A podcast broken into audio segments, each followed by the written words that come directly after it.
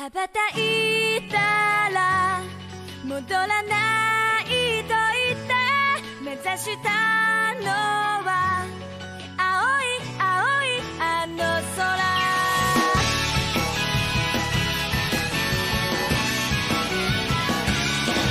Fala, taqueiros e taqueiras! Seja muito bem-vindo ao primeiro episódio do Taqueira Cast, que é um podcast focado em cultura japonesa, animes, ou basicamente qualquer coisa que a gente queira falar, pra ser bem sincero nisso. Aqui quem fala é seu humilde apresentador JF na área, e para me ajudar a comandar esta bagaça, eu não estou sozinho.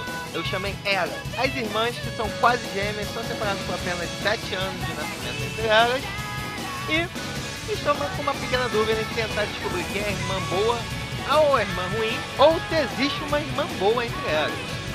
Para poder, vou deixar vocês decidirem. Gostaria de primeiramente chamar ela Sui. Seja muito bem-vinda, Sui. Muito obrigada. Oi, pessoal. Eu sou a Sui. E Sui? Estou nervosa. Tá animada? Tá nervosa, Sui? Estou bastante nervosa. Não tem como negar. Mas por que, Sui? Primeiro programa. Bom, eu me preparei bastante. Eu espero até surpreender o pessoal. Então, vou dar meu máximo aqui hoje. Não, vai ser bom, vai ser bom. Fica tranquilo, vai dar tudo Vai. bom.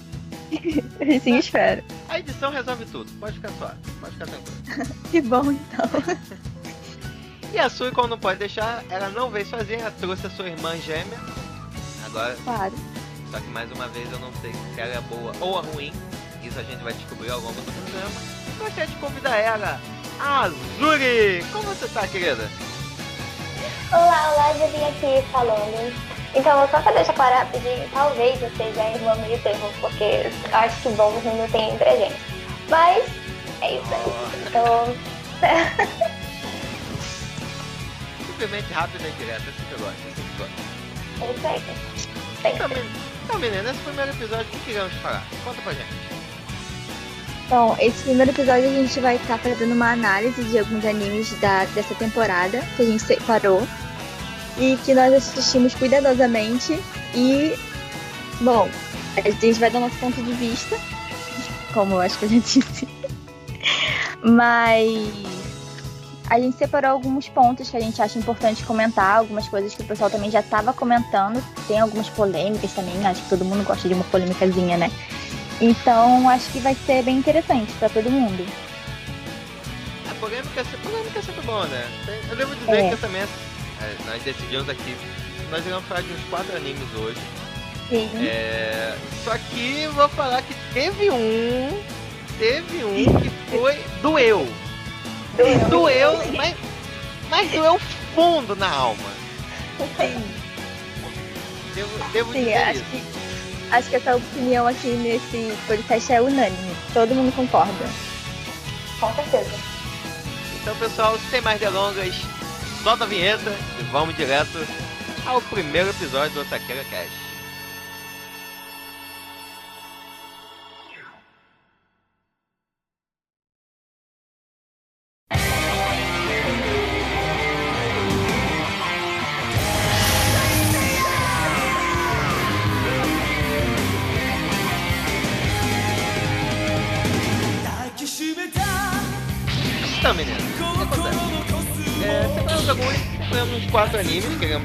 Comentar. Como o Azul falou e a Sui falaram muito bem. Alguns animes a gente pegou porque estão sendo alguns dos mais badalados dessa temporada de inverno no Japão. Pegamos alguns suas polêmicas, outros que são muito bons, outros que são uma bosta completa. Que essa é a minha opinião apenas. Ai- Ainda não sei a opinião das meninas. Isso. A gente vai começar a falar. Lembrando que estamos na temporada de inverno lá no Japão, mais que o Rio de Janeiro, no Brasil como um todo. Então, um inferno de quente, mas lá no Japão já está aproveitando pelo menos alguma coisa. Pelo menos são. é, tá. Bota só que aonde eu tô, aonde eu moro, provavelmente deve ter sido a inspiração do sol da série. Não dá, não dá, não dá, não dá. Então, caso, caso o seu algum dos animes que você esteja acompanhando, a gente não comentar hoje, fica tranquilo, você vai poder mandar uma mensagem pra gente E se o pessoal curtir, a gente pode lançar uma parte 2 desse episódio. Então, pessoal, sem mais delongas, o primeiro anime que nós separamos aqui para poder falar é Santiceia Santia Show. Se você com certeza nasceu nos anos 90, você deve ter visto em algum momento da sua vida os Cavaleiros do Zodíaco e acompanhou a jornada dos cinco Cavaleiros de Bronze, Seiya, Shiryu, Yoga, Shun e Iken, em defesa da deusa Atena. Bom, se você nasceu nessa época, você foi feliz, porque é simplesmente um dos melhores animes na minha opinião. Simplesmente é fantástico Cavaleiro do Zodíaco. E agora, em 2019, nós fomos então, não sei qual é a palavra, qual é a palavra certa para poder falar. Agraciados. Entendido. Presenteados. Prestigiados, talvez. É, Humilhados. Eu tenho um pouco de dúvida. Talvez. Talvez. Eu iria, eu iria mais nessa parte do humilhado. Mas ainda não é o momento da opinião. Ainda não é o momento da opinião. Aham. Sorry. Não vamos, não vamos dar spoiler. Não. Então, esse anime Santiceia Santa Show, ou pra ficar mais, mais fácil pra gente falar, o anime Gente, da é. O anime da Cynthia, ele é, ele é animado pelo estúdio Gonzo, que não faz parte do Muppet Babies, nem nada desse tipo. E pelo silêncio, é uma merda você ser o mais velho daqui gravando. e você... Não entendi a referência, não entendi, mas só eu. Muppet Babies, eu pensei naqueles Muppets da Disney, em versão bebê. Não, é- não é bem da Disney. Ou será, se bem que a Disney já é dona de... Aham. Mas, mas, mas, na dúvida, na dúvida são deles. É aquele são deles. bichinho, aquele sapo verde que virou meme? Boa, isso. Ah, então eu só. peguei sim. Ah, quer dizer que eu tô ligada. Então. Esse é o Caco Sapo. É um, Isso. um dos personagens. Então, o Estúdio Gonzo, ele é um estúdio até que bem famoso. Ele fez algumas obras bem interessantes, por exemplo... Se você pegou o início da MTV, da MTV que passava, você provavelmente já deve ter visto alguns animes como Afro Samurai ou Desert, Desert Punk. São ótimos animes. E outro anime na lista dele, que também é bem famoso, é o Hellsing. E acredito que o mais, um dos, das obras mais recentes que teve algum, a- deu um, algum apego é o Eight Rosário to Vampire. Que é aquele anime que o cara vai parar numa escola de monstros, só sendo que ele é o normal, e ele acaba se apaixonando por uma vampira de cabelos rosas e por algum motivo ela é viciada no sangue dele. Vocês chegaram Ele tá na minha lista já tem alguns anos. Não, não tá vendo, não entretendo, na verdade. O Rosário e o Helsing já tá na, tá na minha lista já tem um bom tempo. Mas com essa coisa de vida adulta, né? Você cresce aí vai tendo o seu tempo consumido pelo trabalho fica meio difícil. Agora é só lágrimas e, trabalhar. É. Lágrimas Sim, de sim, exato. É. Sim. Nada- Não tem nada de bom, só Então, voltando, então, é um estúdio até que famoso, tem boas obras, tem algumas obras bem interessantes na questão da animação.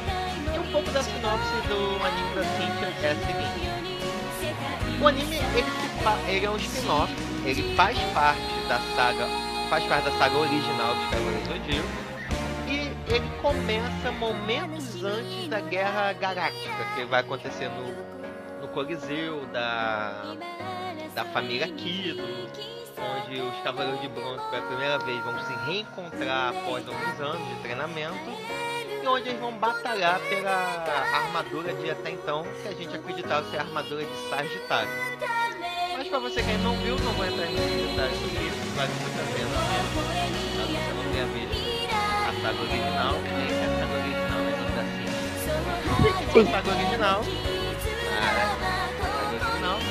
E nesse anime da Cintia nós acompanhamos a Choco.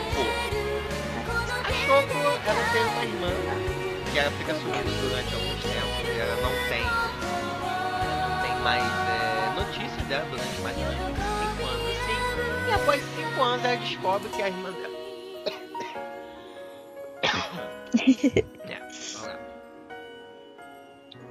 depois de mais ou menos uns 5 anos, ela, ela reencontra a irmã dela. E ela descobre que a irmã dela foi para um treinamento para poder se tornar uma Santia. As Santias nada mais são do que a guarda pessoal da deusa Atena, que reencarna a cada 300 anos numa pessoa para poder combater as forças malignas. E a partir disso aí nós vemos essa jornada das Santas em proteger a deusa Atena, que tem como vilã a deusa Ares, a deusa da discórdia. Então, meninas, a partir dessa primeira sinopse, eu não gostaria de ser o primeiro a dar minha opinião, para não já ser chamado de machista opressor no primeiro bem. episódio. Então eu gostaria de primeiro ouvi-las. Vocês que. Cavaleiro Zodíaco, a gente não pode negar que é um anime focado para meninos, já que os protagonistas são cinco homens. Você tem até algumas personagens femininas, mas que não são bem exploradas durante todo o anime, durante a saga original. E agora você tem uma mudança onde você, nós iremos acompanhar cinco cavaleiras, cinco santos eu gostaria de ouvir de vocês, primeiramente, o que, que vocês acharam. Sui, é. Então, pra ser sincera, eu não. Eu não assisti muita coisa do antigo. Eu queria fazer algumas comparações, mas eu não assisti muita coisa. Mas as minhas primeiras impressões desse da Cynthia, que eu não tenho maturidade pra Cynthia, é, esse eu achei muito.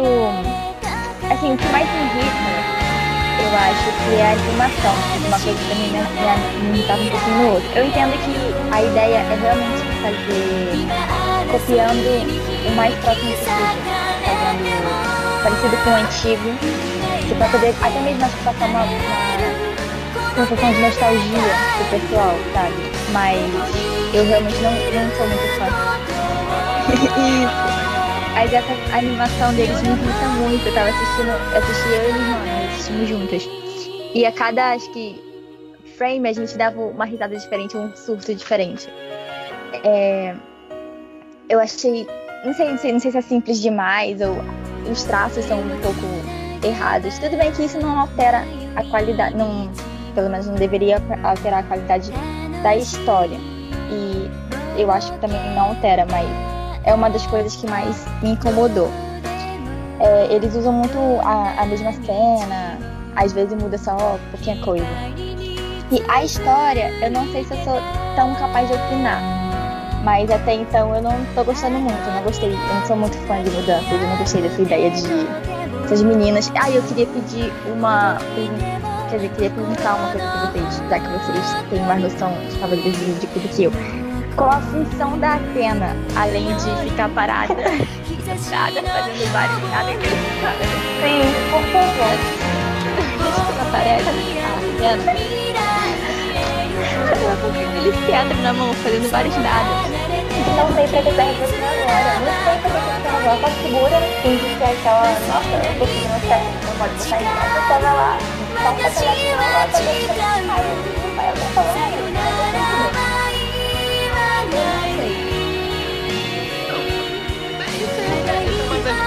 Dúvidas, na verdade, que a sempre, sempre, sempre, sempre. É, basicamente, a função da Atena, todas as temporadas é simplesmente é tentar poder fazer. Basicamente, basicamente eu não consegui. Tava tentando defender ela. Isso, porque tipo assim, na primeira temporada, ela toma uma flecha no peito e os cavaleiros têm 12 horas para conseguir salvar. Na segunda temporada, que é a saga de Poseidon, ela resolve receber toda a chuva, a chuva do planeta Terra inteiro no prazo, se não me engano, de 7 horas. Aí já reduz. Aí já, aí já reduziu 5 horas do trabalho dos cavaleiros. Porra, já, já já dá uma complicada na vida dele. Por último, que a Santiago mais uma vez nessa já Maria Mas está aparecendo há muito tempo seguido ah, ela tava brilhante com aquele cabelo rodando de fita. Oh, ei, então, gente, eu sei que a animação é antiga e tal, mas o cabelo dele roda às vezes a capa balança para um lado, o cabelo para o outro. Eu fico, meu Deus, como é que pode? Então eu acho que. eu acho que sobre esse anime a Zuli saberia comentar melhor, eu acho, não sei. Eu fico muito irritada. Não, Azuri. Não, Azuri. Venha, venha, por favor, destilar o seu veneno ou venha defender esse então, anime. Então, eu vou fazer os dois, porque dá pra fazer os dois, na verdade. Eu também achei muito legal esse negócio deles colocarem, tipo, a versão. Tipo a imagem antiga, né? Pra dar aquela nostalgia básica. Nostalgia, né? Pra aquelas pessoas que gostavam do anime antigo, já que é no mesmo mesmo plano ali, é bom que seja a mesma animação, claro. Só que tem uma coisa que, além da história e as animações, e principalmente a Atena, que me incomodou bastante, é que, tipo assim, tem lá a animação toda do jeito que é, já não vou reclamar de novo, porque senão vai dar um livro, mas no meio do anime, tipo, eu acho que é pra dar as pausas, eu não sei direito, acho que é pra dar as pausas, tipo, comercial, vamos dizer. Aí aparece uma imagem de um dos personagens do anime. Só que esses personagens estão, tipo, renovados, estão como os animes de hoje em dia. Eles estão muito bonitos, não estão mais naqueles traços de vários cabelinhos enroladinhos, um pra lá, um pra cá. Tá super original, tipo, tá super nível 2019 já. E, tipo, não tem sentido. Se os personagens estão assim dentro do anime, tem que estar do mesmo jeito aquelas pausas de corte foi muito ruim, porque eles, tipo, ino ino inovaram os personagens, sendo que não precisava. Ficou meio sem sentido ali no meio. É, tinha que manter o padrão, né? É. É, e também, já que, já que vocês estão falando assim um pouco da questão da animação e do próprio design dos personagens, não sei se vocês repararam, mas na, no encerramento dos episódios, você consegue ver um pouco do mangá. Que acho que até foi uma coisa que esquecemos de comentar. Que o Sancha Show é, foi um mangá lançado, ainda está sendo publicado no Japão, onde eles pegaram essa obra original. Mas se você pegar o designer dos personagens, era uma coisa muito diferente, mas muito diferente mesmo do que eles fizeram. Trazia o A original. Eu, como sou um pouquinho. Não tão novo quanto vocês, também não tão velho assim eu realmente vi um anime e era uma coisa padrão. A maioria dos animes naquela época okay. seguia esse padrão. E na verdade, vendo hoje, é uma coisa chata porque era uma coisa extremamente uhum. parada. E por mais que você tenha essa memória afetiva das lutas, assim, do Seiya contra o Saga, o Ikki contra o Chaka de Virgem, que são algumas das lutas mais bonitas que acontecem, mas a verdade é o seguinte, são assim, quase 15 minutos de enrolação, uhum. deles conversando, deles pensando, tipo, como que eu vou uhum. derrotar ele. Ou, ah, o Seiya não, não aguarda, não, não sabe o que tá esperando, meu golpe será o último, mais forte, mais poderoso de todos, que é capaz de destruir o universo inteiro. É basicamente isso, a gente ouvindo os pensamentos dele, e você aí tem uns 5 minutos de luta. Essa, essa que é bem na verdade. O, o mangá, o anime original, melhor dizendo, não era tão bem uhum. animado assim.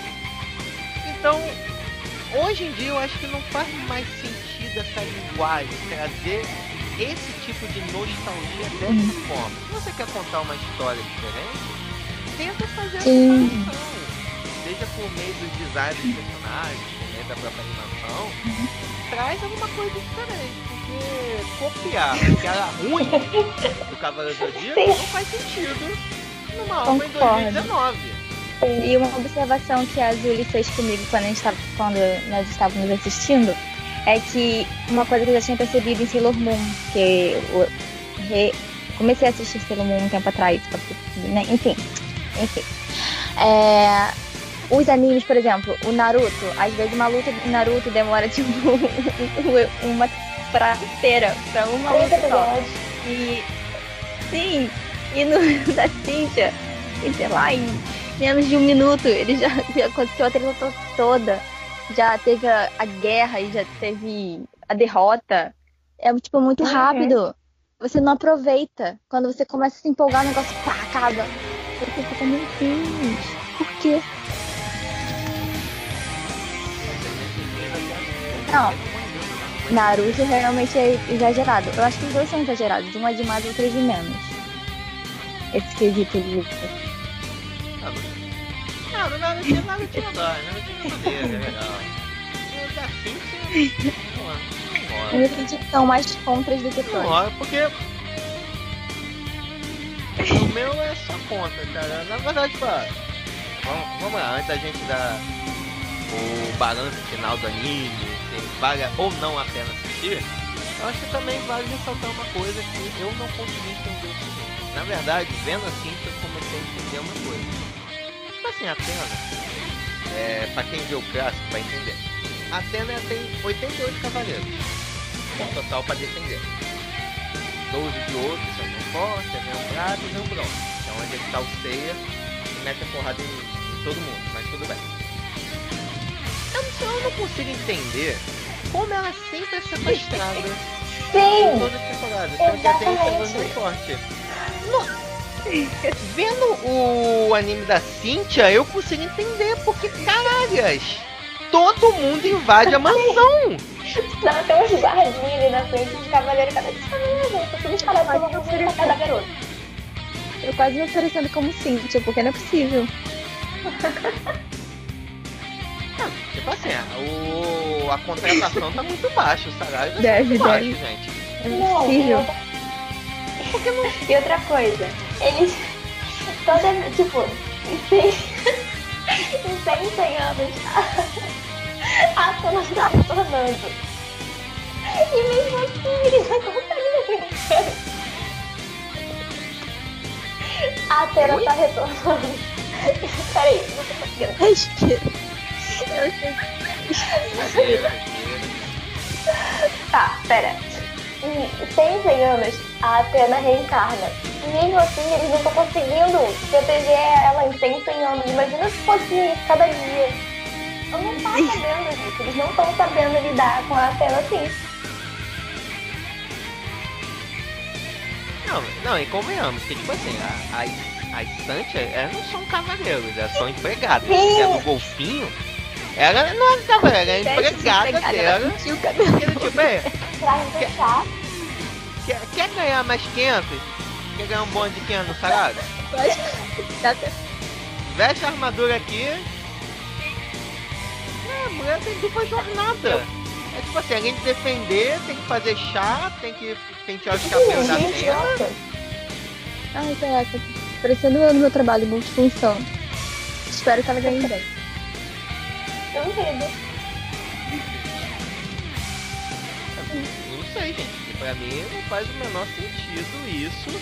E fora que, cara, esse anime ele tá simplesmente atacando pra todos os lados. Mulher, aí botaram uma menina, uma Loricon, que até então nunca teve. nada.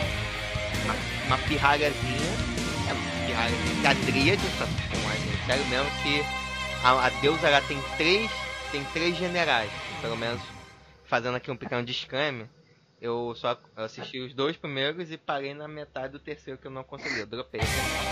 não, não rola. Então provavelmente essa vai ser a primeira e última vez. Aproveite daí. E tipo, a, a garotinha é tão má, mas tão má, que quando ela se transforma e aparece a armadura, o ursinho também fica malvado. Cara, pra mim, a, ela é uma fusão da Amy de, de LOL com a Singing Toad de Rosen Maiden.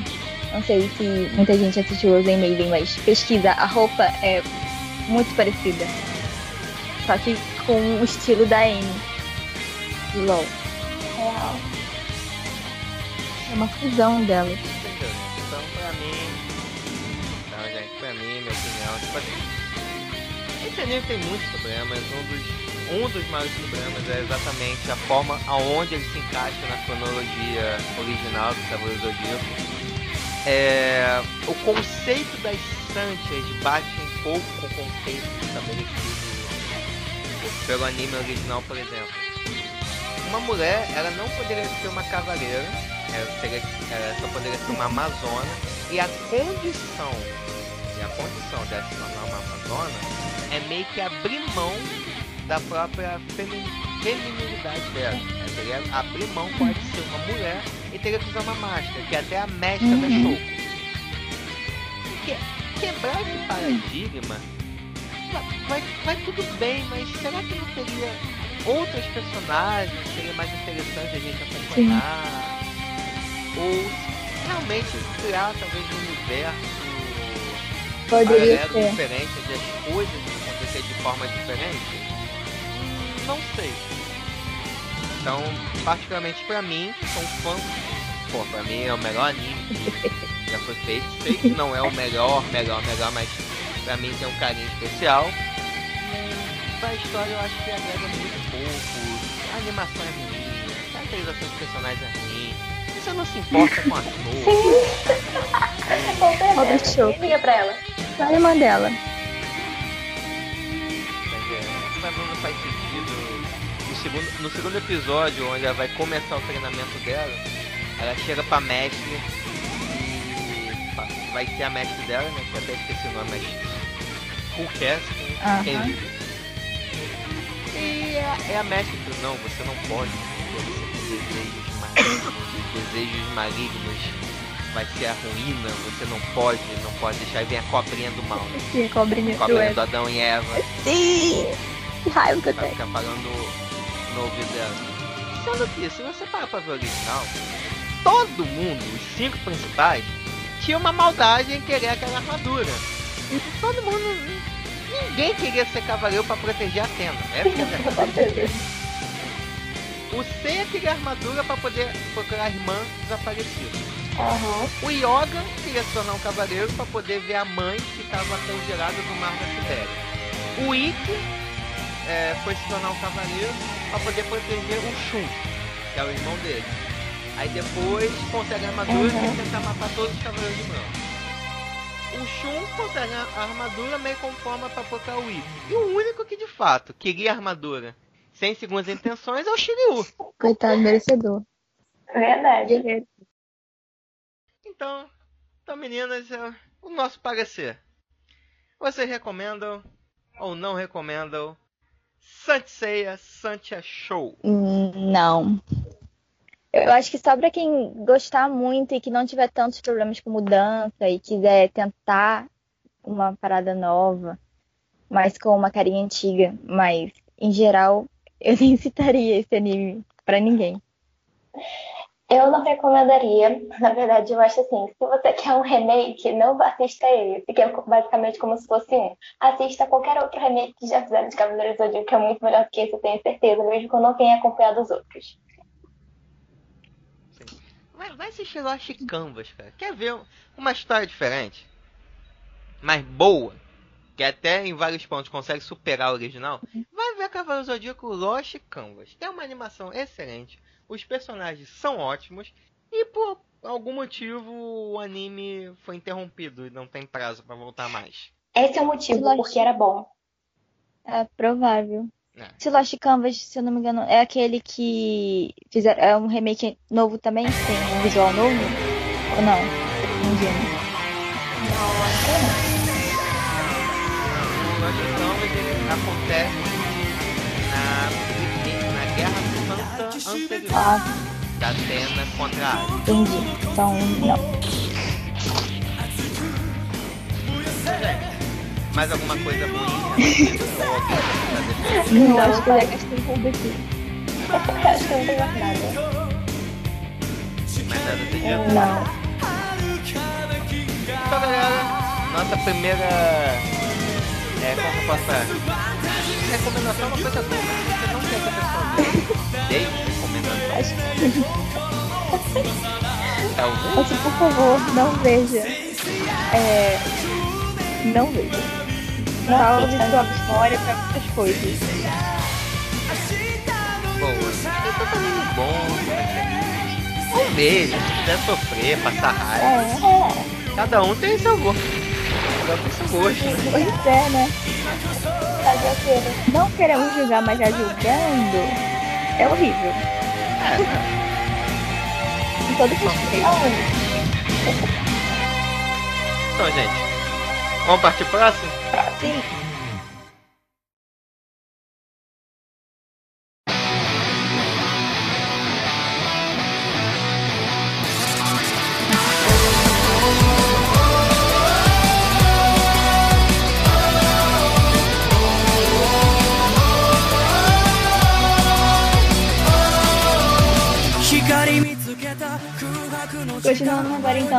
Segundo anime, que é The Rising of the Shield Hero, que é o anime sobre o herói do escudo. Exatamente isso. Ele está sendo produzido pela, pelo estúdio da Kinema Citrus e ele tá com um pouquinho de polêmica, então a gente achou bem válido falar sobre ele agora. É, um pouco do sinopse dele, para adiantar vocês, é que o protagonista, que se chama Iwatani Noafumi, não sei se tá certo, mas vamos chamar ele de Nao, só de Nao, para poder ficar mais fácil também. Então, o Nao ele foi invocado em um mundo paralelo, junto com outros três carinhas. E imagina, você tá indo numa biblioteca, foi o que aconteceu com ele, para ler um livro ou fazer uma pesquisa de escola, não sei, se você iria numa biblioteca. Então, você abre umas páginas de repente que você é summonado, literalmente você vai parar em outro mundo. Com pessoas estranhas, e foi isso que aconteceu com ele. Uh, eu não sei vocês, mas eu acho que eu ficaria meio com medo, meio empolgada. Enfim, é, cada um deles eles chegam com os equipamentos e eles são responsáveis pelos equipamentos que eles são invocados juntos. O Nau, o Nau ele recebe um escudo lendário, é a arma dele, um escudo. Eu fiquei pensando, meu Deus, se quiser fazer um escudo com um escudo, vai ficar, tipo, sei lá, batendo nas pessoas que nem o Capitão Unidos. Mas enfim. Então, com isso, ele tem que aprender a lidar com o escudo, porque outros estão com armas super da hora. Tem com espada, ou uma lança. E, bom, bem mais fácil de manusear do que um escudo, né? E ele não. Enfim. Ele acaba sendo um pouco subestimado também. Então, no decorrer do anime, vocês vão vendo que ele vai. vão acontecer várias coisas com ele, que é o que a gente vai comentar aqui agora. Que é um pouco frustrante, um pouco interessante. É, o pessoal ficou bastante revoltado. Tem uma galera que tá. As opiniões estão bastante divididas, eu diria, sobre o decorrer dessa história. Então, eu acho que eu vou puxar agora pra Zuli dar a opinião dela sobre o que, que ela achou e explicar um pouco melhor pra gente o que, que aconteceu depois que ele foi sumonado e o que, que ela achou do ocorrido após ele ser summonado com o escudo. Então, eu particularmente em geral, eu já meio eu já, assim, já tenho um amorzinho pra ele. Eu já acho que não tem nada a ver, porque tem uma parte que é bem da anime, que ele está lá com o rei e os outros meninos, recebendo as ordens, descobrindo o que eles têm que fazer exatamente naquele mundo, porque eles foram invocados. Aí ele nos oferece cavaleiros, ou devo dizer assim, pessoas para lutarem por eles e ajudarem no meio da guerra contra as ordens, que é o Sudano lá ninguém escolhe o herói principal porque ele é, tipo, tem lendas que ele tem que ser um fracassado, então ninguém vai querer ficar com esse tipo de pessoa, a não ser eu, imagino que eu super ficaria do lado dele. Porque realmente o melhor, a melhor arma, na minha opinião, é um Porque eu acho que as outras são muito, tipo, muito qualquer um pode usar aquilo ali. Um escudo, lutar com um escudo, eu acho algo muito interessante, tipo, é diferente. Então, eu super iria pro lado dele. Mas não foi o que aconteceu. Ninguém quis ele, aí ele deu, deu uma reclamadinha. Aí, quando uma das meninas que foram pro lado do menino Larança foi lá e resolveu entrar, se oferecer para ir com ele, o, o menino do escudo. Aí ela foi, enganou ele na cara de pau, vou acelerar aqui já, né? E essa é a polêmica, porque tipo, a menina lá foi lá e deu um golpe de garoto pra poder roubar o dinheiro dele, a armadura dele e destruir a, reputação que ele não tinha no outro mundo, que acabou destruindo ele de várias formas do correr do anime, né? E é, tipo, basicamente isso, a polêmica. A polêmica, algumas pessoas, pelo que eu vi, estão falando que é, algumas feministas ou não estão lá reclamando porque botaram uma mulher pra fazer isso. Tipo, eu não acho que seria sentido um homem fazer isso. Então, mas tipo, é algo que acontece. Eu não acho que teria como colocar de outra forma. Não tem como impedir isso. Na verdade tem, porque as pessoas não fazem isso. Isso acontece. Ou pode ser que acontecer, mas acontece. Então não é uma polêmica o autor colocado, a autora, na verdade, ter colocado fato porque ela também é mulher. Então ela não se importou, ninguém deve se importar. E é isso que eu acho. Sim, é. Tipo assim, eu posso até ser um pouco suspeito né, pra poder falar sobre isso, mas eu concordo muito com a sua opinião, que não tem como negar que existe pessoas que fazem isso. E talvez um dos problemas que o pessoal tenha levantado é que quando essa mesma personagem, ao momento que estão jantando durante o primeiro episódio, ela fala que aqui as mulheres têm mais vantagens então talvez dê a entender que, tipo assim, ah, as mulheres por serem bonitas acabam tendo mais vantagens. O anime não, não diz exatamente quais são essas vantagens, uhum. mas talvez seja você conseguir uhum. Uma comida extra, você não pagar pelo jantar, um presente, sim, alguma coisa assim do isso, gênero. Sim, e isso também é mostrado no terceiro episódio que lançou hoje mesmo, né? Tipo, hoje, na quarta-feira. Quinta-feira, na verdade. Ah, ou quarta. Não, foi na quarta. Mostrou isso porque a, a menina lá, a escravinha dele, que não é mais escrava tecnicamente, foi muito bajulada. Tipo, deram comida de graça pra ela, deram desconto pra ele por causa dela. E, tipo, as mulheres lá são, tipo, muito veneradas, principalmente se for fofinha ou muito sedutora. Uhum. Mas, mas jogando, jogando aqui um pouco essa expandindo essa polêmica aqui pra mesa, pra nossa pequena mesa de debate. Tem esse ponto que eu, muitos, alguns youtubers levantaram em relação a essa polêmica sobre machismo e tal. Mas também tem um fato que a escrava que ele adquire. Porque um, do, um dos problemas dele ser o herói do escudo é pelo seguinte: ele não consegue usar nenhum tipo de arma além do escudo, ou seja, ele não consegue empunhar uma espada, uma lança, nem nada do gênero. Então ele não tem como atacar. E o escudo, a princípio, não tem nenhum poder ofensivo, apenas defensivo. E aí, como a solução, ele é abordado com um comerciante de escravos que vai lá e oferece, mostra: olha, aqui são meus escravinhos, quem você quer? Ele acaba escolhendo a Raptaria que é uma demi-humana, que é a mistura de humano com algum animal. E ele acaba comprando ela e, ele, ela passa a ser a companheira dele. No anime a gente consegue observar que ele trata muito bem ela. Ela, quando ele compra, ela tá doente, ele faz remédio para ela tomar para ficar melhor.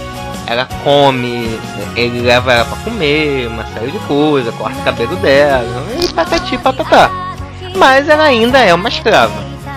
O que, que vocês acham sobre, sobre isso? uma escrava, eu acho que não trata ela como escrava. Só algumas vezes que eu achei uma coisa que eu super não faria, que é quando ele tá meio. Não sei se é também pela tensão do momento, quando ele tá, tipo, pedindo pra ela atacar e ela não ataca, aí ele diz que é uma ordem. Ah, é uma ordem, ele sabe que, tipo, isso vai machucar ela. E ela vai e dá uma evitada, mas faz. Mas também eu não acho que seja 100% por maldade. Tanto que quando ele realmente viu que ela tava mal, se sentindo mal, que mesmo com a dor do, do selo, né? Que ela tem aquele selo que ela é obrigada a obedecer ele. E mesmo com a dor do selo ativado pela ordem dele, é, ela não ia conseguir fazer pelo trauma dos pais e tudo mais. E mesmo sem entender muito bem o que estava acontecendo com ela, ele deixou pra lá. Ele falou pra ela correr que ele ia ajudar ela né? Quer dizer, que ele ia ganhar tempo para poder ela fugir. No caso, ele realmente não obrigou ela nesse momento. Então eu acho que. Não sei, eu acho que talvez ele até tenha contra, é, contratado ela realmente para ter uma escrava. Mas no decorrer ele acho que vai criando. Não diria uma amizade, mas um sentimento assim de carinho por ela. De uma pessoa que cuida dela mesmo. Não com maldade, não com aquele olhar maldoso, mas também Não como escrava, eu acho.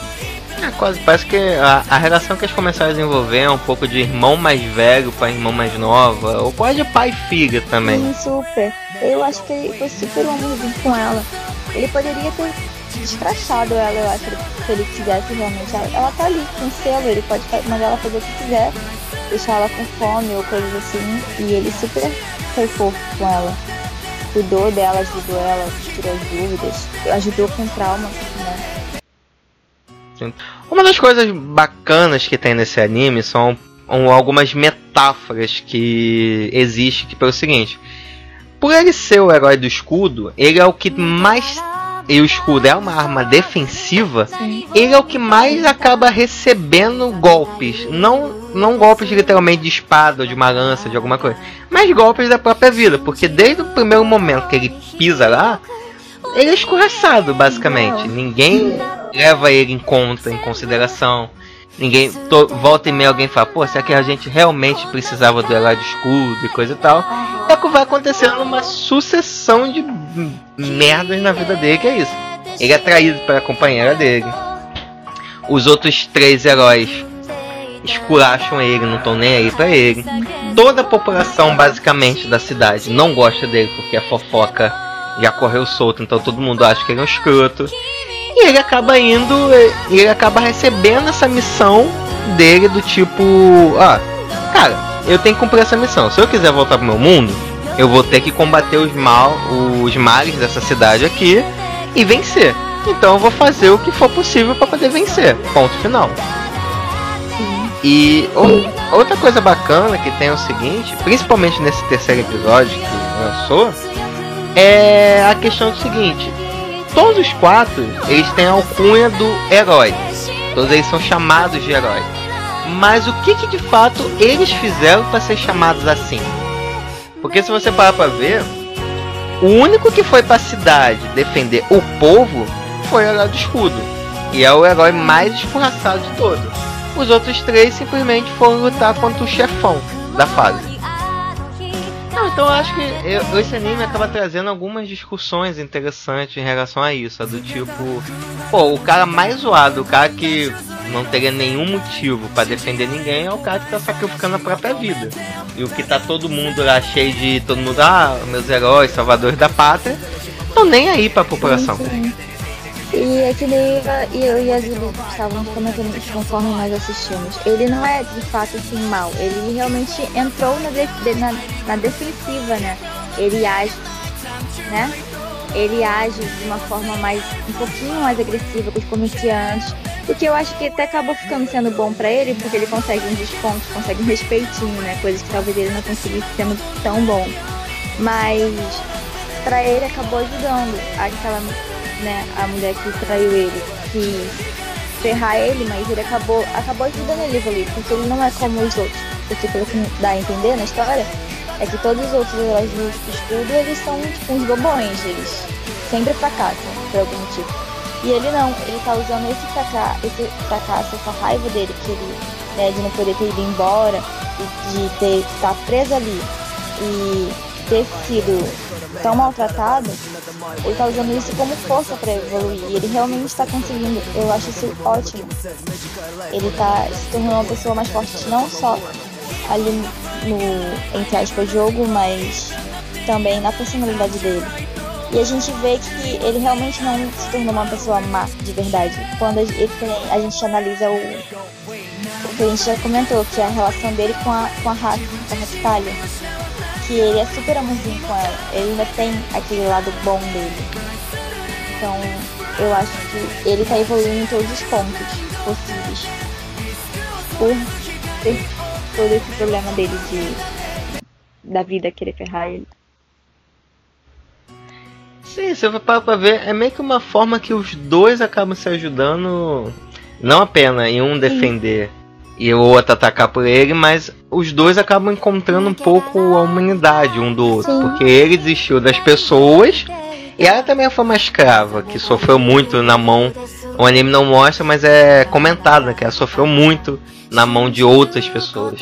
Que ela já passou, já foi uma escrava que passou na mão de algumas pessoas e sofreu bastante. Então, um ou outro acaba ajudando a recontrar a felicidade, a confiar, em poder confiar em outras pessoas.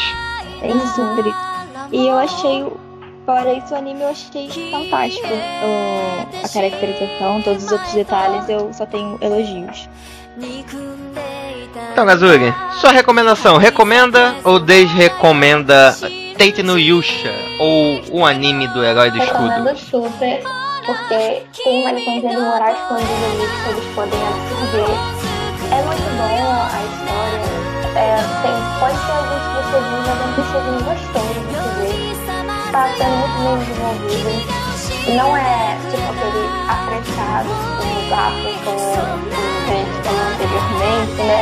Tipo, o primeiro episódio eu até não gostei, assim, de, de primeira mas foi 47 minutos. Mas foi só para explicar tudo direitinho, de forma boa, sem pressa e sem letreira também. Achei que foi tudo na medida certa. Então eu super recomendo. E até assistiria de novo, dependendo final, mas com certeza eu realmente resistiria. Que isso? Sui! Suas considerações. Bom, eu recomendo super eu acho que as palavras do Júlio são minhas, porque eu achei também o tempo ideal, o desenvolvimento dele tá maravilhoso. E eu, particularmente, eu odeio assistir anime assim, lançando, porque eu sou uma pessoa que, nem quesito anime, eu sou ansiosa. Acaba, já quero ver de novo. E o bom dessa experiência de estar assistindo algo que é um pouco fora da minha zona de conforto é que realmente tem essa ansiedadezinha, mas no caso desse anime, eu tô com uma. Não é aquela ansiedade de, ah, meu Deus, eu vou morrer se não assistir, mas é uma coisa gostosinha. Eu fico reanalisando as coisas que eu não peguei, mais porque eu sou um pouquinho lentinha, né? Então, é, pra mim tá sendo, tipo, perfeito. Eu consigo reanalisar com calma e. Como é que eu digo? É, é o tempo perfeito, eu acho. Eu super recomendo. Show. Eu também recomendo esse anime, como a Zoe falou, realmente tem alguns clichês, porque é um Isekai, né? É aquele anime que todo ano, toda temporada sempre tem é, o personagem principal, ele é um cara do nosso mundo, ele é sugado para um mundo de fantasia, um mundo de RPG e tal. Mas ele, mas ele é interessante. E eu acho que por ele entender que ele não é único ou que ele não está trazendo nenhuma proposta muito diferente dos outros, ele não se preocupa tanto em explicar o próprio mundo em si. Ele dá algumas dicas, algumas pinceladas de como é que o mundo funciona e como é que funciona o próprio esquema de evolução, porque basicamente o público que assiste é um público que já jogou RPG, que gosta de MMORPG, então entende que ah, se você matar monstros, você ganha XP. Você ganha XP, você fica mais forte, sobe de nível, tem mais habilidade. E o próprio mundo que ele vive é um mundo, não é aquele mundo bonitinho, fofinho, nem nada disso não. É um mundo bem sacana até. Tanto que você consegue ver o que acontece no primeiro episódio, você descobre que tem escravos. No terceiro episódio, os cavaleiros que deveriam estar ali para proteger os aldeões da, daquela aldeia estão nem aí. E muitas vezes são mais violentos do que a própria ameaça que uhum. tem. Então esses elementos acabam trazendo alguma coisa de novo para esse anime que a cada, a cada por enquanto para mim cada episódio que foi pô, um melhor do que o outro e me deixou mais e mais interessado em poder continuar ele. Então, com certeza, esse anime assistiremos até o final.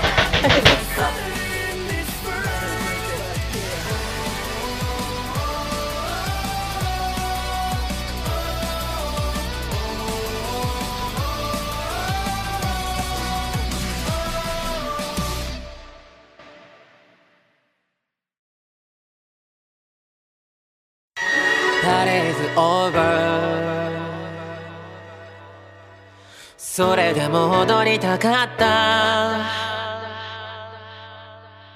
眠れないくら。情熱の日はいつしかいつの日にか鼻から気づいている。ホムラはいつか消える。ね何もいらないはずだった。なのにまだ I'm so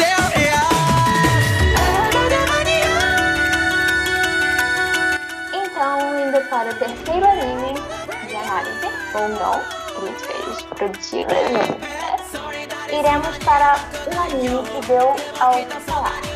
Bom, pelo que eu tenho ouvido por aí, ele é um anime que está superando seu próprio mangá. Eu não li o mangá, estou assistindo o anime, já achei de ótimo, com, né, muito realmente o que falar. O anime é Dororo, do estúdio de animação com a parceria de Tezuka Production e Mapa. Algumas obras dos estúdios foram Yuri on Ice, que foi um anime muito. Acho que foi muito falado em um ano que eu não lembro qual, mas eu acho que foi 2017. E outros entre In This Corner of the World e apenas. A sinopse, teoricamente, do anime Dororo é um garoto que o pai queria alguns recursos que ele não conseguiu sozinho. Aí ele foi lá e literalmente fez um pacto com os demônios e deu a coisa que ele mais tinha. Tipo, o, o tudo que ele tinha, que na verdade não era nada, a única coisa que ele realmente tinha de útil ali era o filho dele, mas ele não necessariamente ofereceu o filho. Ele apenas ofereceu o que ele tinha e os demônios automaticamente pegaram seu, os membros do seu filho. 48 membros. E no, no decorrer, ele descobrimos que ele tem que derrotar 48 demônios e assim ele vai conseguindo de volta as suas partes do corpo de volta. E vai prosseguindo o anime dessa forma, junto com o próprio Dororo, que é o nome do anime, que é um garotinho que parece órfão, obviamente, e tenta a vida meio que na malandragem. E é basicamente isso. Então, JF, todo seu. Não, Gazuri, é. Arrisco dizer, arrisco dizer que esse Dororo ele irá com certeza concorrer a um dos melhores animes de 2019. Sendo que ainda estamos em janeiro. Porque realmente, realmente esse anime, cara, ele não tem. É que a gente tá no podcast, mas falta palavras para poder descrever um pouco do quão bonito é esse anime, sério. É, esse anime ele é, ele é baseado no mangá do mesmo nome, que é uma das obras feitas por Osamu Tezuka, que é simplesmente o pai dos animes, pai do mangá. Tem algumas obras famosíssimas e clássicas como a Princesa e o Príncipe, o Astro Boy é dele. Se eu não me engano, o Kimba, ele, é, se eu não me engano, é, acho que é Kimba o nome, né? Que foi uma versão pirateada que a Disney pirateou depois, que virou Simba. Mas é, a história é outro dia. É, olha só, revelações. Na verdade, eu, sabia, só que eu tinha esquecido porque era um pouco antigo esse nome do Kimba e tal, mas é real. É, você pensa, pensa que aquele rato lá é honesto. E, e, o mais incrível de tudo é o seguinte, Dororo ele é uma obra antiga, o traço do Tezuka ele é muito característico. Tem um corpo mais fininho, uma cabeça mais arredondada, o cabelo é como, é, é como se fosse uma coisa só. Mas os, as pessoas, o estúdio de animação conseguiu vê que não fazia mais sentido fazer isso, mas ao mesmo tempo, na abertura, se você reparar, você vê uma homenagem ao traço original do Tezuka, que eu achei uma coisa fantástica. Tirando o fato também que a trilha sonora é. Meu Deus, cara, que trilha sonora é essa do início, cara? Muito bom. Eu assisti a abertura quase chorando de emoção. Sim, é muito lindo, meu Deus sério, não, não tem palavras. Normalmente eu sou tipo a pessoa que eu só assisto a abertura na primeira vez que eu tô vendo o anime. Depois eu falo, não, cara, deixa eu ver, vamos por abertura, dois minutos eu economizo, consigo ver mais anime. Bom, mas não tem como, essa música é, é fantástica, é fantástica mesmo. E também tem vários outros elementos que do traz que é muito incrível. Que é importante perceber que esse garoto Hyakamaru como a Azul falou, ele nasce sem membros, sem olhos, sem, sem poder falar, sem poder ouvir, sem nada, nada, nada, nada, nada, nada. Mas ele consegue ver. Só que ele não vê com os olhos, consegue ver basicamente a alma das pessoas ou dos seres que estão à sua volta. E a partir da cor que a alma tem, ele consegue saber se aquilo é uma ameaça ou não. Então esse é um elemento muito interessante de você perceber sobre isso. E até traz uma discussão interessante que será que o que você vê com seus olhos, você consegue julgar realmente se aquilo é uma ameaça, é uma pessoa boa, é uma pessoa ruim? Como que isso acontece? E a pessoa que não tem olhos consegue ver realmente como que as coisas são. Então essa é uma das metáforas que o anime traz que eu achei ótimo também.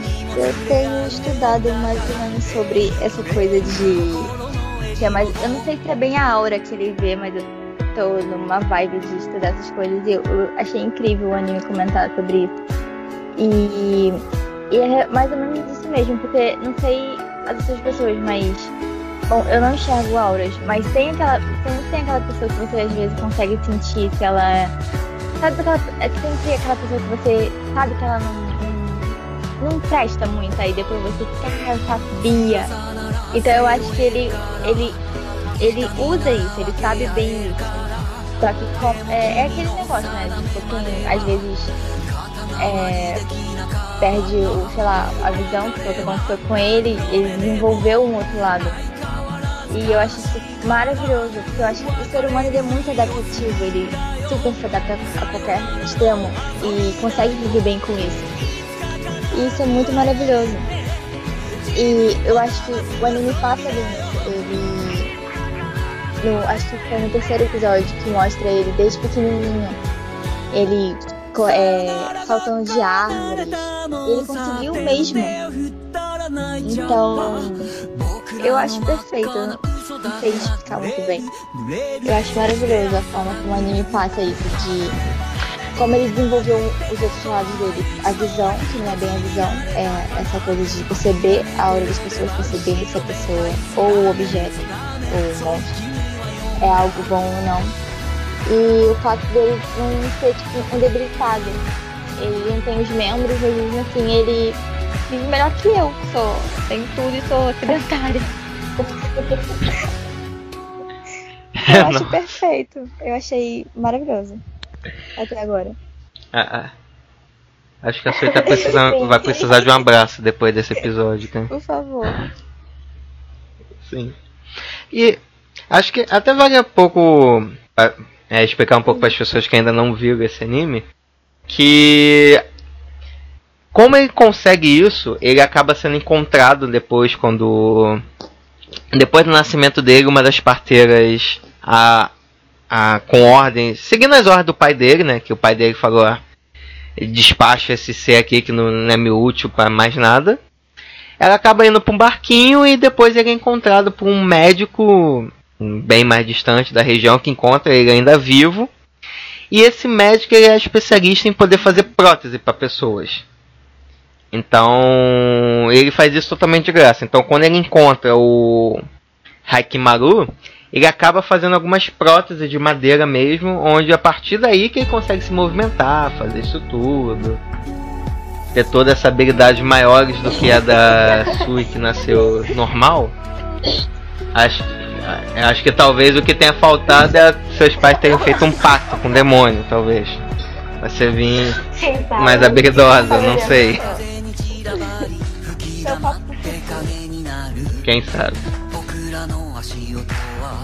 Aí fica, aí fica a dúvida, será que um, alguma de vocês dois foi foi sacrificada, oferecida em algum pacto? Vamos deixar aí como uma meta no futuro, talvez. É, que vai ter um bom número de downloads a gente revela aí. É. A gente revela, né? Quem foi oferecido. Né? Então tá bom, é. é. Provavelmente a gente tá falando de demônio, já perdendo todos os ouvintes evangélicos cristãos, provavelmente. Ah, tudo. Eu juro. É tudo bem. Ah, tem minhas dúvidas, hein? Mas tudo bem. Yazuri. E aí, menina, o que, que você achou do anime? Eu, eu não sei falar, é muito lindo. Tem uma história linda. Até a animação é linda, mesmo com o traço antigo, que dá um. Eu acho que é ideal para a época que se passa o anime também. É realmente muito bom. Tipo, eu não tenho palavras, eu tenho elogios que eu não consigo transformá-los em palavras. É muito perfeito. Faz mímica, talvez o pessoal consiga entender melhor. Talvez, realmente é o difícil. Talvez só o personagem lá veja. Esqueci o nome dele. Iki, Iki. Iki Amado, sei lá. Yakimaru. Tava ele fazendo aqui, já que a gente tá fazendo, falando tanto de demônio, tentar ser o advogado do diabo agora. Eu sei que a gente tá falando, mas tem só uma coisinha que me incomoda um pouco. Não é de forma alguma estraga a experiência de assistir o anime nem nada disso, mas é uma coisinha de nada. É porque, tipo, no primeiro episódio a gente vê um, um velho, já cego, que ele tem a mesma habilidade do Ryakamaru. Que diz que também conseguir discernir as, as auras dos seres, das pessoas e tal. Sendo que ele encontra a primeira vez o Ryakamaru quando ele é um bebê.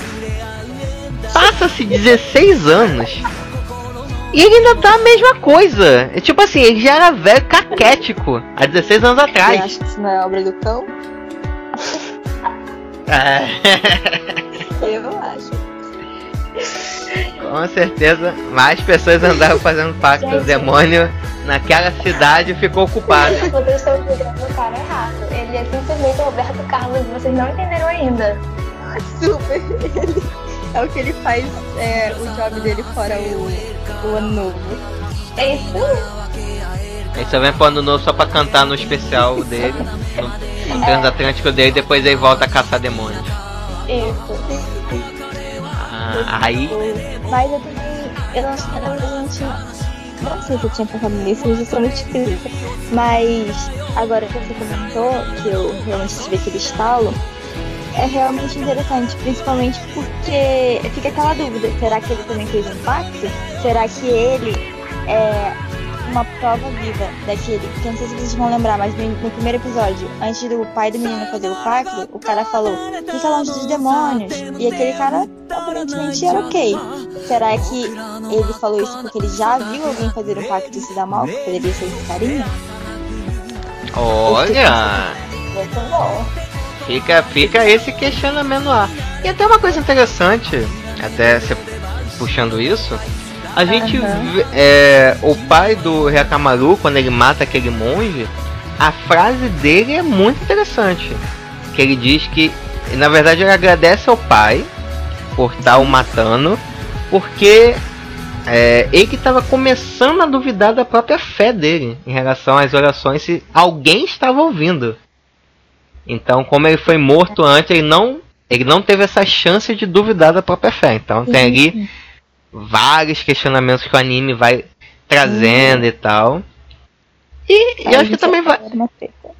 É, exatamente. E acho que também vale a pena ressaltar que ele é um anime que também vai contando a história dele do mundo de uma maneira bem devagarzinho, bem aos pouquinhos, pra você ir gostando do Dororo, do Hyakamaru, sentir raiva de um, sentir raiva do outro. Então, é um anime que tá chuchu beleza de bonito. Super, Sim, super. Acho que eu também Tá. não tenho o que reclamar, tá maravilhoso. sim, exatamente. Então, Sui, recom está recomendado Dororo. Super recomendado, gente. Maravilhoso. Eu, particularmente, adoro esse estilo de anime. É um dos meus favoritos, que, que mexe um pouco com, com. Não exatamente religião, mas menciona um pouquinho de, no caso deles lá, Buda e demônios e, e tem essas coisas. Ai, me amarro. Então eu super recomendo pra quem também tem um, gosto parecido com o meu. Não vai se decepcionar, com certeza. Azuri, Recomendo, recomendo de novo e de novo, porque, gente, é maravilhoso. Não sei o que dizer sobre esse anime, porque ele é muito bom. E ele, todo mundo precisa assistir. As 7 bilhões de pessoas no mundo precisam ser colocadas dentro de uma salinha, todos juntos, e tem que passar o anime todinho pra todo mundo da Terra assistir ele, porque é muito bom. É, tá. Haja, haja desodorante. Pra esse povo todo, É, gente. Tem que ser num copo Nesse, nesse ponto aí você até vai ficar feliz se você nascer na sem nariz. Sim, é. Ah, sentir essa nhaca de 7 bilhões de pessoas numa sala fechada. Pode ser no copo aberto. É. então, gente, eu concordo e assino, assino embaixo e ainda ratifico em cartório que as meninas aqui falaram. Dororo realmente é um anime, cara, fantástico. Assista com calma. É o tipo de anime que não vale a pena você assistir na correria. É aquele anime que tem que ter um ritual, você sentar, É. ligar o computador, abrir, tá com uma coisinha pra beber, assistir com calma, aproveitar cada detalhe que realmente é uma obra de arte Nada animada, cara. Aqueles, aqueles madrugadão que você tá 5 horas da manhã assistindo o décimo episódio e não tá aguentando mais, seu olho tá caindo. Não faça isso. Eu faço isso, mas não faça isso, porque esse não merece. Tem que assistir com Não merece. plena atenção. Plena Não, atenção, porque é perfeito. Cada detalhe Sim, sim. é importante e perfeito, maravilhoso. sim. E uma dica, uma dica importante pra quem começar, ou se você já viu e não reparou, e quem vai começar passa a reparar, as cores. As cores dos animes, a cor do anime é, transmite muita coisa, muita coisa mesmo em relação à emoção da cena, do que que tá passando, passado, presente, futuro. Cara, fantástico, simplesmente já nota 5. Não deu nenhuma nota pra nenhum dos outros animes, mas esse Esse merece. é nota esse 5. merece.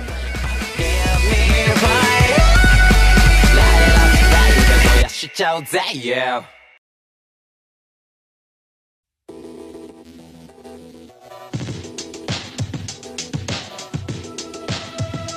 あといくつの自由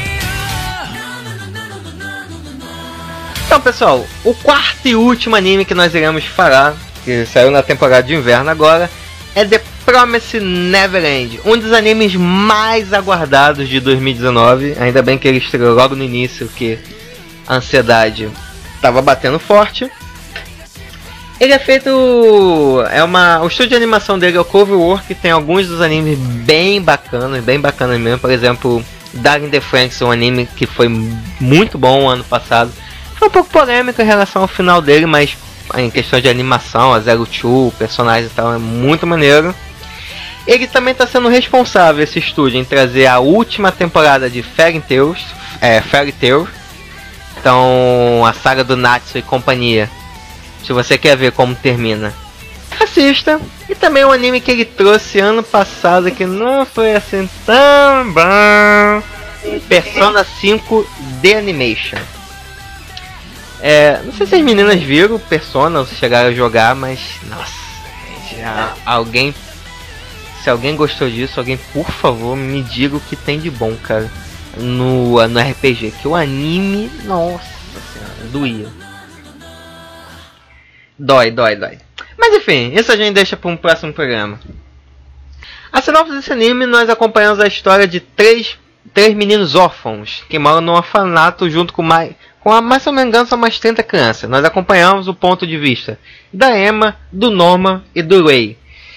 Eles, são, eles moram num lugar que parece exatamente um paraíso, onde todas as crianças são incrivelmente felizes, as crianças têm de tudo para comer, elas conseguem se divertir, coisa e tal. E ela tem uma cuidadora, que é a, a simplesmente chamada de mãe, que é sempre uma pessoa que sempre está sorrindo, incrivelmente carinhosa, amorosa com eles, e dá simplesmente tudo que eles querem. Protege, dá comida, dá roupa lavada, dá faz de tudo. Basicamente essas crianças têm uma vida perfeita. Existem algumas coisas que a gente começa a desconfiar que, por exemplo, todas as crianças têm meio como se fosse um, uma tatuagem no pescoço, que é um, uma numeração que ninguém sabe dizer exatamente o que é. E às vezes tem que fazer o Enem mais agressivo que eu já vi na vida. Sinceramente. Se você já fez Enem e sofreu para fazer dois dias, você tem que ver esse teste. Esse teste é sinistro. Mas esse mundo de paraíso simplesmente muda da noite pro dia quando uma das crianças era, é adotada, a pequena Connie. A pequena Connie é uma linda criança de apenas 6 aninhos que até então que parecia ser um momento muito feliz vai, vai acabar se transformando em um terror quando quando a Emma percebe que a pequena Connie esqueceu seu bichinho, seu coelhinho de pelúcia, eles vão atrás dela para tentar encontrá-la.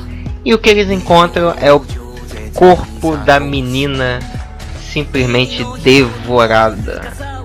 E eles veem que eles têm e vivem num mundo muito, muito cruel, onde pessoas estão comprando e carne humana. E eles percebem que na verdade aquele orfanato é uma fazenda onde eles estão sendo literalmente cultivados, criados como gado a qualquer momento indo por abatedouro.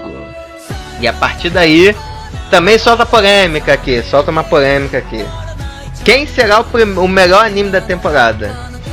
Dororo ou The Promise Neverland?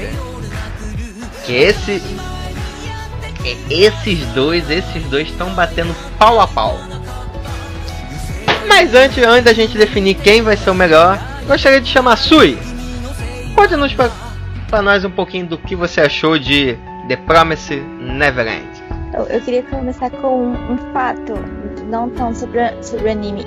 Pelo nome, eu fiz a. Eu, no decorrer dos episódios, as pessoas vão ver, eu acho. É, que eu sou eu sou muito avoada. Então, não sei porque eu enfiei na minha cabeça que era sobre o Peter Pan. Então eu tava. Eu não li esse nome. Eu tava esperando o Peter Pan. Eu estava maravilhada. Fantástico. Eu estava maravilhada que eu ia ver o Peter Pan de saia. Aí quando começou. Aquelas crianças e. Meu Deus! E elas estão numa fazenda para demônios. E eu fiquei. Mas enfim, eu tô achando maravilhoso. Eu achei. Eu posso dizer? Uh, tudo, não tem pra reclamar nada. A uh, uh, imagem, os gráficos, iluminação, tá tudo maravilhoso. Eu achei ótimo as, as formas como eles estão colocando as coisas. Por exemplo, eu minhas irmãs assistimos um vídeo sobre um youtuber que estava comentando sobre algumas diferenças sobre o mangá e o anime, que é uma das polêmicas.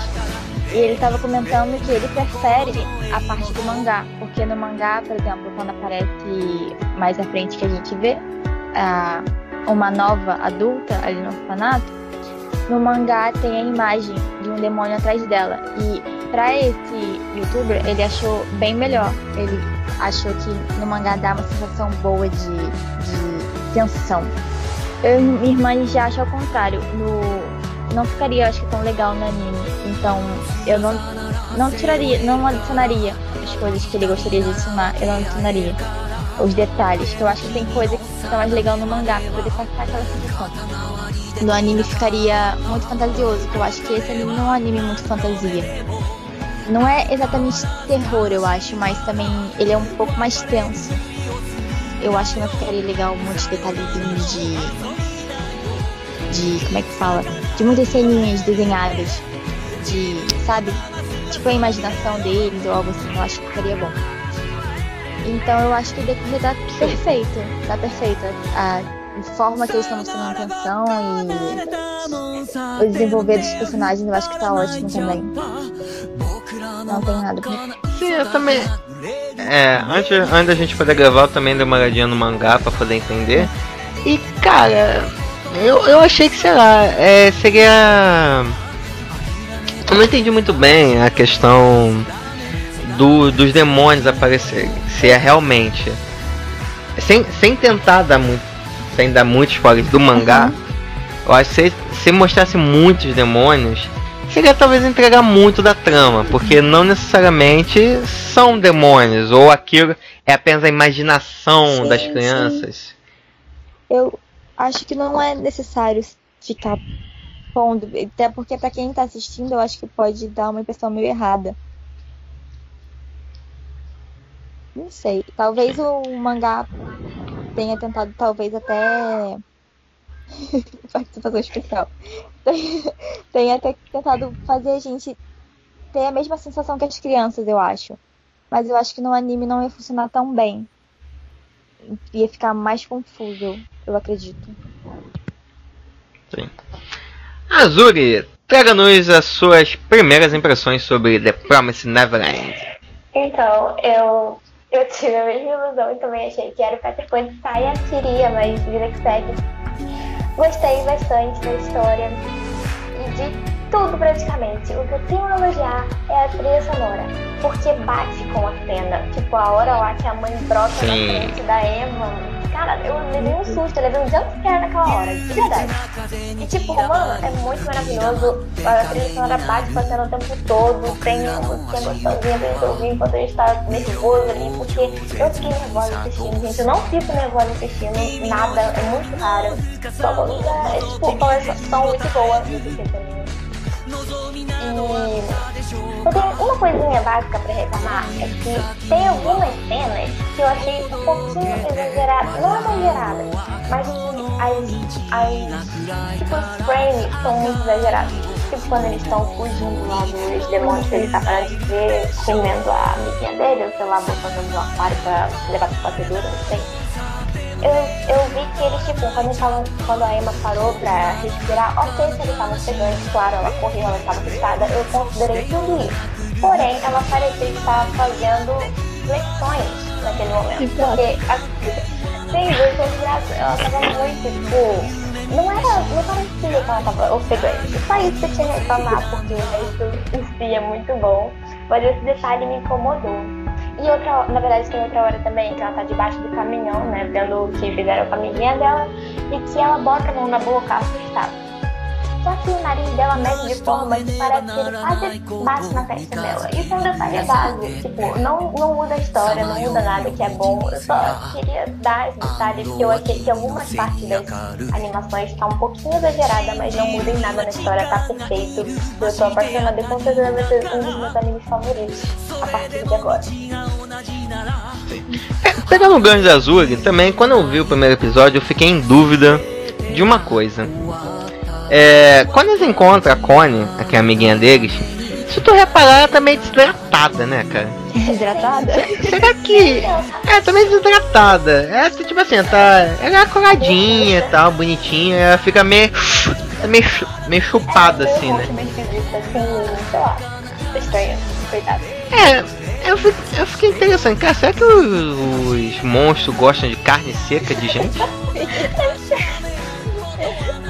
Isso que é caro. Mas, mas- realmente. É. Pô, deve ser caro, né? Desidratar, botar no sol, caramba, quatro, né, cara? Deve ser. Acho que o diferencial é esse, é a carne sequinha. É, deve ser. Isso que Sim. é caro também, né? Sim. Ou mais cara. É por isso que, por isso que ele deve pagar caro por isso. Isso. Bom, mas pelo, pelo que a gente entendeu no decorrer do anime, é que a carne talvez nem seja tão importante, mas o cérebro. E todos eles têm um cabeção. Sim. Eu adoro Porra. O anime todo reclamando que eles tinham cabeção. E eles têm um pouquinho sim. Eu não sei se é intencional, não sei, mas quem for comer o cérebro deles vai ficar feliz. Quando dá close no rosto dele, gente, dá, dá tipo assim, tem o rosto dele bonitinho embaixo a cabeça, assim, pra é muito estranho. Mas não, como eu disse, não muda nada, mas é um- uma animaçãozinha meio complicada. Mas é bom, é bom. Sim, sim. Não sobre animação. É. Não, só, só pra complementar que algum, al- alguns youtubers estão comparando ele um pouco a, a- ao Death Note Ah, do Senguichi, que basicamente é, acaba sendo uma luta intelectual, onde as crianças têm que armar um plano para conseguir fugir e levar todas as outras crianças do orfanato juntas. E contra a própria Mama, que a Mama, uma coisa que nós não falamos, que no final do primeiro episódio, ela encontra o coelhinho. Então ela sabe que alguém de um dos órfãos saiu lá da casa e descobriu a verdade. Então passa a ser essa batalha de gato e rato para tentar ver a mama tentando descobrir quem é e as crianças tentando descobrir como fugir de lá. Sim. Isso. Era isso que eu ia falar. Também acaba. Que, Sim, sim. que eu fiquei. Não, por favor. Isso que eu ia falar, que eu fiquei apaixonada pela essa guerrinha deles. Mas não uma guerra explícita, mas essa guerra intelectual de. Ela, como você disse no primeiro episódio, ela termina com ela achando um coelhinho. E já no outro episódio, ela já. Não sei se ela provoca aquela cena, mas quando a menininha se perde na floresta, que ela mostra que tem um rastreador, tipo assim, haha, olhem todos vocês, eu tô mandando pra vocês, não tem como fugir. eu sempre sei o que tá acontecendo. Então eu já sei que alguém saiu e vou pegar, não adianta fugir. E daí começa, daí começa. Eles não podem também demonstrar, né? E a Emma tá muito abalada, tadinha. Então eu tô amando esse, esse desenvolver da história, eu acho que tá muito bom. Depois também quando a Emma tá meio tristinha olhando pro desenho da, da menininha, da Connie, que não tá mais lá e a mama aparece do nada. Pá, tipo, super. Tá triste, querida, você sempre tá feliz. E ela, tipo, podendo dar reação. Eu tô achando o máximo. E quando você passa pra ver que na verdade são crianças, né? Que tá tendo que passar por isso tudo, ah, os personagens principais vão fazer 12 anos ainda. Então, colocar crianças para participarem disso é uma coisa bem interessante. E o anime retrata elas exatamente como crianças, não são que nem alguns animes falam que não, é, são já quase adultos, só que com 12 anos de idade. Uhum. Não.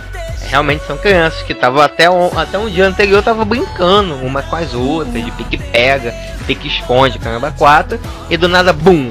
Porra, tem que armar um plano mirabolante para poder sair daqui, porque daqui a pouco vai ser outra pessoa, pode ser eu mesmo, a ser adotada, entre aspas. Exato.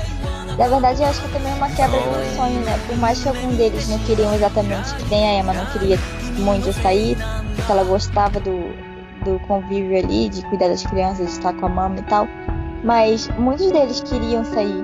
E, por exemplo, acho que o Norman provavelmente deveria querer ir. Acho que deve ter sido um baque. Tipo, nossa, se eu for adotado, então eu não vou ser adotado de fato. Eu não vou pra uma família feliz.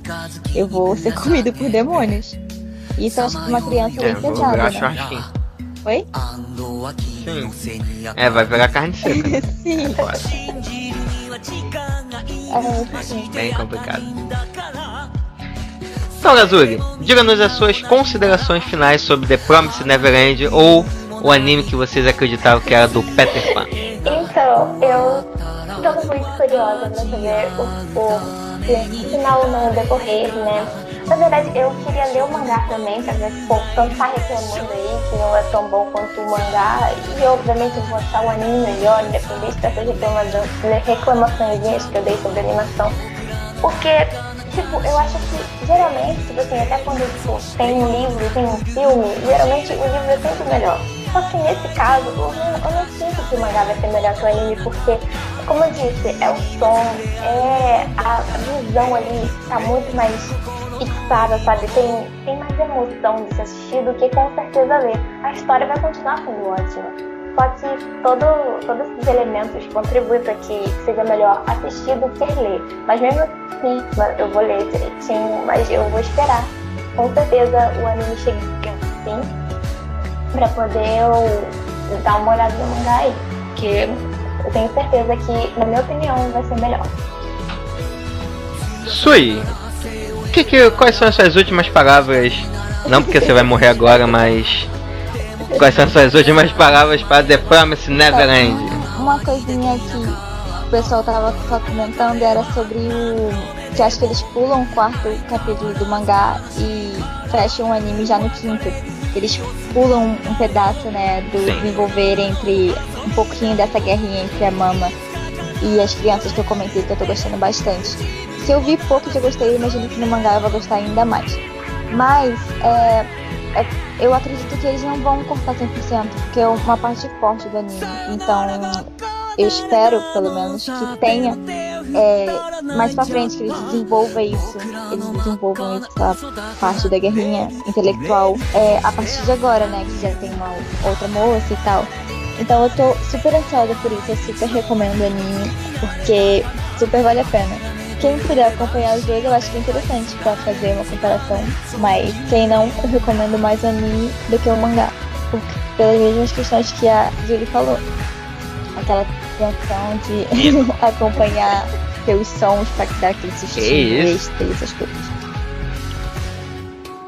Sim, sim. Também concordo, acho que essa, um pouco dessas reclamações estão sendo exageradas. É. Bem da verdade que é muito mais. É muito mais fácil a gente conhecer primeiro um anime para depois se acabar se interessando pelo mangá. Principalmente como que essas obras que às vezes chegam aqui pro ocidente Já a versão anime lá no Japão já lançou há 3, 4, 5 anos atrás. Então eles, o Japão consegue ver primeiro e nós não temos tantas editoras que consigam trazer na mesma velocidade que as obras são lançadas lá. E as pessoas têm que entender que são obras diferentes. A forma como o mangá é feito, por ser semanal, o cara tem que sempre deixar um gancho para a próxima semana para estimular os leitores, porque se o mangá não vender semanalmente, simplesmente vai ser cancelada a obra. Então a obra hum, tem que ser um pouco mais explícita em alguns momentos. O anime, por já você ter a obra já fechada, ter aqueles capítulos que você pode trabalhar, você tem alguma liberdade de poder mudar as ordens dos acontecimentos, jogar um pouco para frente, que talvez faça mais sentido, eliminar algumas cenas, coisa e tal, para não entregar tanto da obra assim. Mas, pelo que eu consegui ver dos primeiros capítulos, que os primeiros episódios são baseados, teve assim as suas mudanças, mas o anime trouxe outros elementos mais interessantes, como vocês falaram, a música sonora, a, a trilha sonora é muito boa nos momentos, é, nos momentos que tem que ser. Então, acho que é uma ótima indicação, acho que você consegue assistir super de boa. Até mesmo que para você que já tenha visto o mangá, você também vai gostar da adaptação. Só dá mais um pouquinho de tempo, abre seu coração. Cara. Você tá muito Tá, tá muito amargurado. Tá muito amargurado. Tira, tira essa mágoa do peitinho. É. A- Abre, abre seu coração. Pega, pega sua carne seca de gente. Vai aproveitar. Vai, vai, vai assistir o anime comendo um. Um lombinho, um lombinho de carne humana. Dizem que é ótimo. Delicinha. Então. Então é isso, pessoas. Ah, Só que antes. Não, antes agora vai. Sem pensar. Sui. The Promise Neverland ou Dororo? Qual o seu voto? Você é crueldade. Espero que acho que Neverland tem um episódio a mais ou não? Não sei, não lembro mais. Não, um a menos, um a menos. Um a menos? Injusto. Tem um a menos. É injusto. É, tipo, Não, mas o mundo é justo. é verdade, falou tudo. Ai, meu Deus. Ai, que difícil. Falou sem pensar, mas eu não consigo. Vamos, vamos, vamos, vamos, vamos. Posso decidir primeiro? Depois... Não, Ai, tem que, ah, tem que escolher agora. The Promise ou Dororo? é difícil, porque ou, ou eu tô do lado de crianças que, que estão ali para serem comidas por demônios, ou um talvez adolescente que teve o corpo todo domado por demônios. Ai. Eu tenho Já deu pra ver que a gente. A gente e o capeta somos assim próximos, né? Daqui a pouco a gente tá oferecendo esse podcast pra ter sucesso. Ai, meu Deus. É. Espectador do demônio tá muito ótimo. É, então, vou. Eu acho que. Ai, Deus. Eu vou nas criancinhas. No, Pet- no Neverland. Eu posso me meter? Por favor, por É. favor. Não, só, conhecendo a Sui como eu conheço, eu, eu acho que ela está sob pressão. Escolher o Peter Pan foi muito precipitado. Eu não acho, olhando em tudo entre os dois animes, ela com certeza ia preferir o Dororo. Por todas É, não- em geral. Ela Eu não ia escapar das criancinhas. Conheço ela. Não posso negar que eu criei um leve crush na, naquele que. Esque- Esqueci o nome dele, gente. Eu sou uma péssima pessoa que tem crush nas pessoas. Não sei o nome das pessoas que tem crush. Aquele. O que não tem corpo, gente.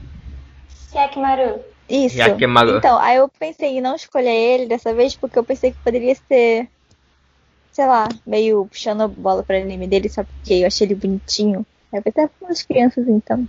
Não, o estilo é bem. Então você que tá ouvindo, caso você não tenha nascido sem braço, sem pernas, sem olhos, sem boca, sem nada, talvez você tenha uma chance com a sua, hein?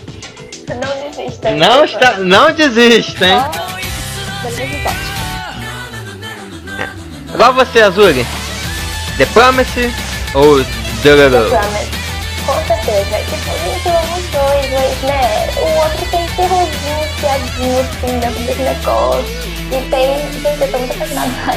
por aquela trilha sonora. Eu me assustei, eu fiquei nervosa. A Nilson faz isso comigo. Esse anime mexe comigo. Então, ele merece o meu primeiro lugar. E, Com certeza. Eu ia achar ele melhor que o Dororo. Sinto muito. Que isso. Mas eu amo. É isso aí, agora você empata. Muito bom, muito bom, menino. Verdade, empata. Eu? Ó, responsabilidade. Olha. Putz. Então, por favor, fa- faça a pergunta, faça a pergunta. Diga pra todos nós o que, você. Qual dos animes você daria o prêmio de melhor anime até o momento? Dororo. Ou beleza. É. Ah, isso é fácil. Ah, Você mole, o melhor anime da temporada é. É a Santia Show, sem dúvida. De.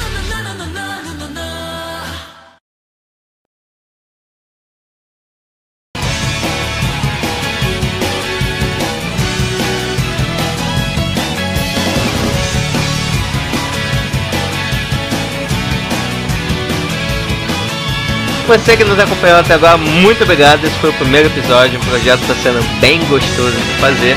Esperamos contar você que você, que você que está ouvindo possa espalhar a palavra para outras pessoas também amantes de anime. Para você também possa apresentar para seu amiguinho que talvez não curta tanto anime, mas que ele quer começar, mas não sabe por onde. Aqui tem algumas boas indicações e uma que afaste ele. Mas é isso, pessoal. A gente se vê no próximo episódio. Dúvidas, sugestões e críticas serão sempre muito bem-vindas. É só mandar para julio.otaquerabr.gmail.com.br Só mandar pra gente que a gente vai ter o maior prazer de ver e no próximo episódio poder ler a sua sugestão, gente. Por favor, manda, ajuda nós. Vou-. Isso aí, gente. Então, por hoje é só, gente. Valeu, tchau, tchau. Fui!